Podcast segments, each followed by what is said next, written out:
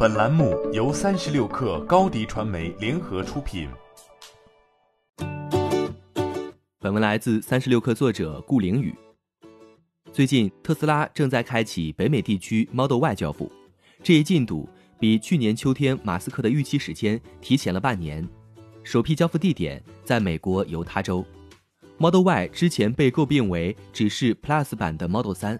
不过与 Model 3保持百分之七十五接近，却拥有更大空间，这正是它的卖点之一。对比后者四千六百九十四毫米、一千八百五十毫米、一千四百四十三毫米的车身尺寸，Model Y 的长宽高分别为四千七百五十毫米、一千九百二十一毫米以及一千六百二十四毫米，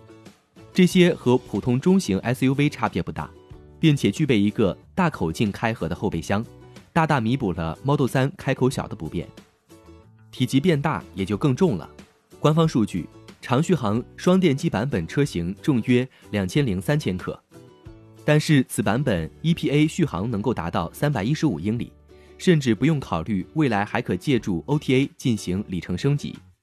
只是对比处在同一尺寸、同一重量的其他竞品，这一参数也是可圈可点。在去年发布会上，储物空间和载重量已经被马斯克反复提及。Model Y 确实在强调这一点，后备箱中同时有多层遮盖式车厢，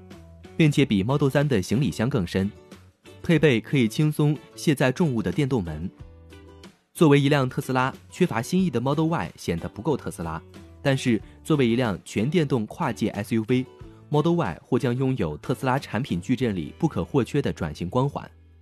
在四年时间里，特斯拉从只出售一种车型拓展至四种。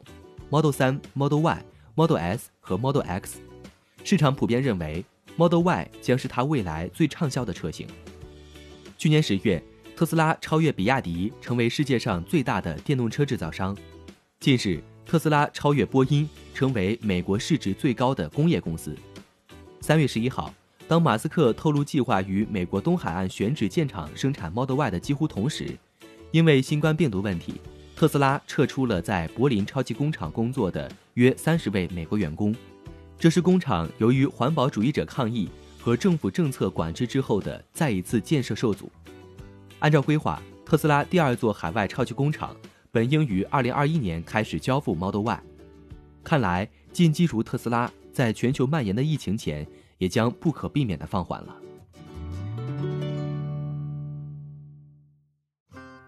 欢迎添加小小客微信，xs 三六 kr，加入三十六氪粉丝群。